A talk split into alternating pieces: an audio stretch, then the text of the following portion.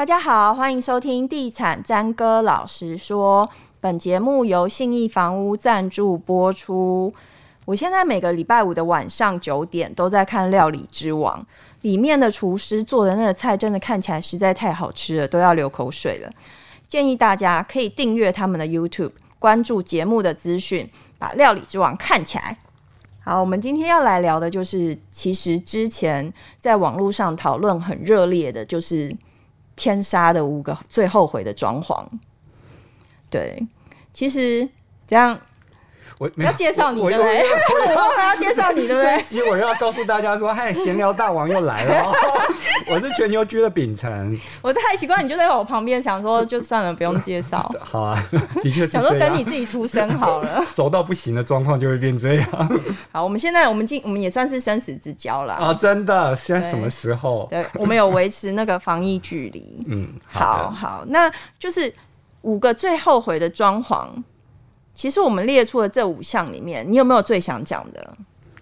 我我觉得这五个都蛮值得拿出来讲一下。好，那你你觉得我们现在列出的这五个里面，你最想要先讲的是哪一个？其实我最想要先讲的是一格一格这件事。一格一格，大家一定在想一格一格是什么？一格一格是什么？这是我们两个讨论出来，就是。我们从小到大就是真真的最恨的东西，真的，尤其是当你要开始进行大扫除大扫除年，不管是年终还是年末之类的，真的。然后妈妈就会说，这个工作就分配给孩子们。那时候你真的是一个噩梦的。好，我先讲我妈妈啦，就是。我们家太后，她就是之前她就是一个很浪漫的人。欸、所以先说一下什么叫一格一格。好，没关系，可以在你的言谈当中知道。好，就是她是一个很浪漫的人，所以之前她把家里设计的，就是她的那个衣柜的门都是那种法式风格的，就是白色的，然后一条一条的那种木条，然后做成类似百叶百叶窗的那种感觉，然后门就是这样打开啊，然后白色的。我觉得他如果那个设计的风格放在现在那种完美的摄影棚，非常好用，就是拍照起来一定非常漂亮。可问题是每年过年的时候要打扫就很可怕，就是因为它一条一条，然后就是这样子堆叠下来，所以你要扫的时候，我跟我弟就要拿那个一一把尺，然后上面套着那个抹布，然后一格一格伸进去慢慢擦。你知道全家都是那种衣柜的门。擦下来就是一真的，一整天，然后你一整天擦下来，在几百条的木条，哎，然后就是会觉得，哦天啊，太可怕。然后之前我们家还有一个合适哦，合适的合适这件事情，不管是它的存在以及一格一格都非常的惊人。它的那个门是一格一格，然后就是粘那个纸，就是。纸上去，所以你在擦的时候，你要一格一格慢慢的擦，就是你要用手，然后套着抹，一样套着抹布，然后一格一格这样慢慢的擦，真的擦完，就是整个手都富贵手哎。然后我就会觉得这种一格一格的东西打扫起来真的是非常可怕。而且就是像我家，是因为我们家大门就是一格一格，嗯、也不晓得是不是要走一些英国的风风格，就是常常其实常常可以看到大门会有一格一格这个状态。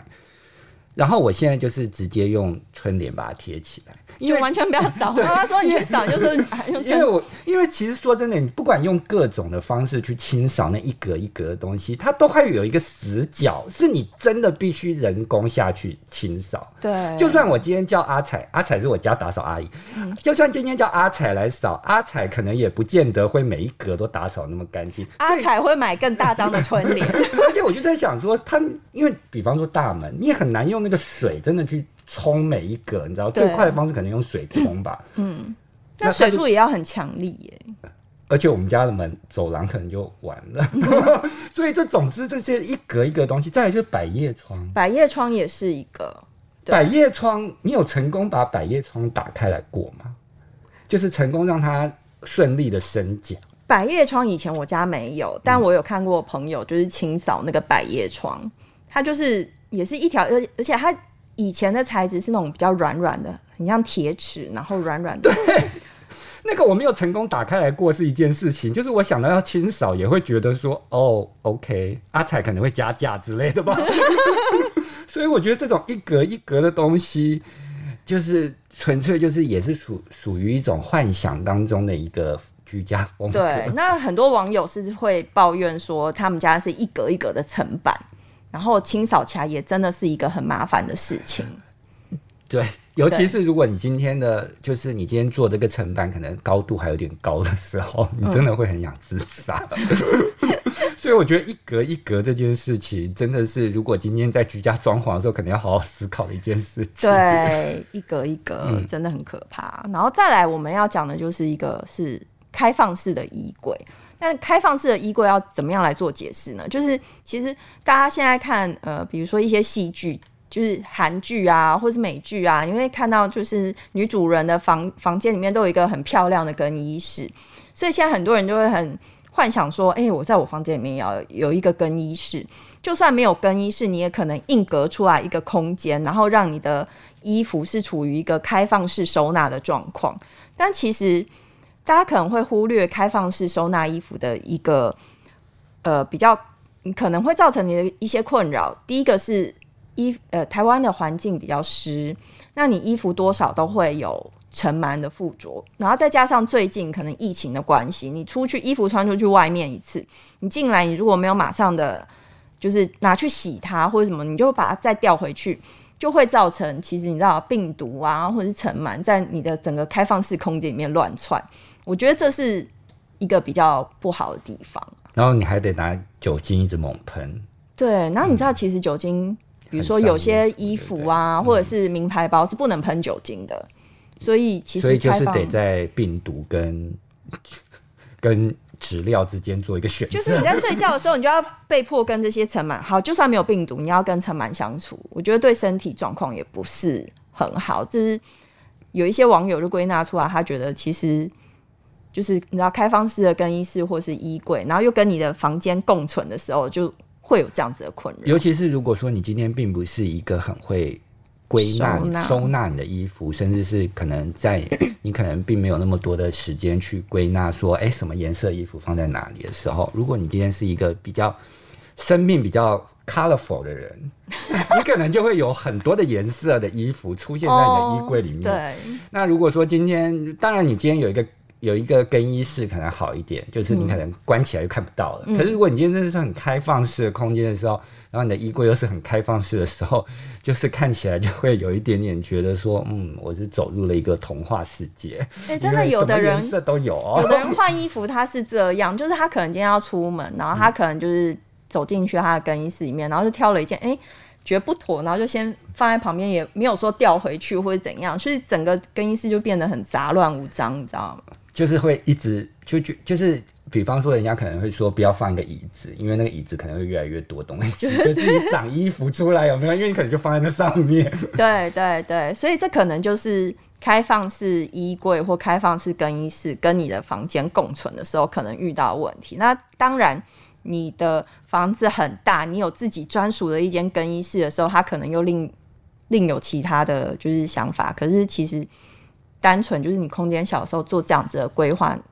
应该会很后悔。真的，真的会，就是会觉得说，嗯，到底所谓何来？对。然后同样同样讲到，刚刚讲的是收纳衣服，那同样讲到收纳的话，其实一个家庭里面的收纳空间也很重要。但是它为什么会变成后悔的装潢之一？就是很多人也是幻想说，他可以把收纳做得很好，然后。它的收纳空间，第一个太少，也有可能他做的太多，或者是他做了开放式的收纳柜，看起来就是真的。对，开放式收纳柜就跟刚才开放式的衣柜是一样可怕的，也就是说，你可能有很多的东西都非常。活生生血淋淋的铺铺露在外面的时候，如果你今天的东西实在太多了，嗯、看起来就只会更乱，嗯，完全看不出那是一个收纳柜。嗯，还以为就是天哪，为什么什么东西都要摆在外面 之类的？所以当然你还是做一个储藏的空间，可能也会好一点了。对对对，就是起码关起来，关起来就看不到喽之类的。对，那那当然现在很很流行的就是用所谓的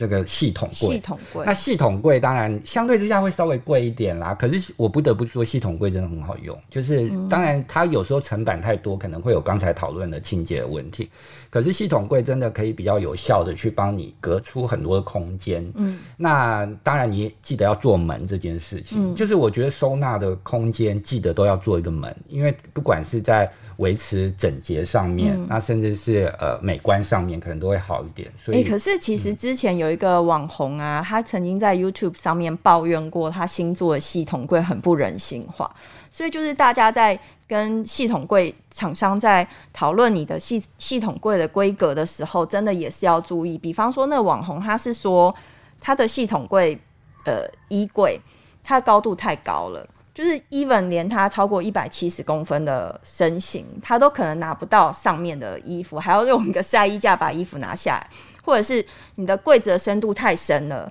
以至于你有些东西真的是推到非常的里面，你要找就是你真的已经完全忘记那个东西的存在。所以在设计柜子的时候，你也要明确的知道你要收纳什么东西，这个地方你要收纳什么东西。那你呃，你的身要符合你的身形，跟符合你日常会取用这些东西的顺序，这都必须要考虑进去。那有的设计师他会干脆建议，就是利用你买的这一间房子里面的机灵的空间，干脆做一个储藏室。对，其实储藏室是真的蛮好用的。对啊，储藏室就是就是像刚才我们讨论，就是起码它不会是一个很开放式，你必须要去。思考说怎么样让这个开放的空间看起来比较整洁的状况，当然也不是叫大家说储藏室都不要去打扫啦，就是我的意思是说，当然相对之下会比较好利用。哎、储藏室我家就是最近重新装潢，然后我妈已经改掉那个发饰一格一格 的幻想了之后，最近重新装潢，然后他就就是设立一个储藏室，真的是什么阿里不达东西都可以推进去。就是行李箱啊，吸尘器啊，然后它可以里面做层板，然后任何比如说你知道买的那种卫生纸什么都可以收到那里面去，然后门一关就 perfect，所有的结论都是在于门一关，它就会变成一个非常好用的空间哦。哎、欸，可是你们也真的不要太傻，就是有的人就是做了很多的收纳空间，然后有很多的门，然后以至于你家本来空间就很小了，它就看起来更小了。对，其实刚才你你提到那个太高这个问题，有时候真的是就是因为我们家系统柜有点做的太高，所以我每次都要爬到上面去去打开那系统柜看一下里面有什么东西，嗯、或者是我根本就没有用，它就是一个空的系统柜在那边，嗯、所以我觉得这个身形上面真的是要考虑一下。哎、欸，你会不会哪天爬上去发现你妈把钱藏在那里、啊？哎、欸，那真的是一个很意外的 surprise。今天回去就看，高兴到不行哎、欸！今天回去就看，妈妈就是想说你都不会爬上去。也可能发现一些不该发现的，好了，还是不要做这件事啊。好好，然后我们讲到开放式的 anything 啊，就是真的有一个就是大家诟病的比例蛮高的开放式厨房。我觉得这有点见仁见智，就是有些人他们会，当然开放式厨房一定就会有一些油烟的问题，对，甚至在风水上面，就大家讲的最多就是油烟，对，甚至在风水上面肯定也会有说，厨房这么重要的地方就是要有一个。空间一个门，让你有一些聚财的概念。嗯嗯、但是开放式厨房或是中岛厨房啊，有时候就是对于一些一些很喜欢料理以及很喜欢开 party 的人，嗯，他们会觉得说，我就是要边煮饭边跟朋友有一些互动，嗯，那或者是家人。然后呢，他们可能认为中岛厨房下面的柜子也可以做一些收纳，嗯，所以他们就会认为说，中岛厨房对于这样子的互动，其实是一个很棒的一个帮助，嗯。但是当然也有一些，就是目前大家疫情情况下在家料理的状况，可能也有一些不太一样。真的，像我是料理白痴啊，然后我就觉得，就是料理这件事情，它永远不可能会是你在电视上，或者是你看一些人介绍，就是他可以那么优雅完成所有的动作，一定是非常狼狈的。那很多，比如说很多设置中岛厨房的。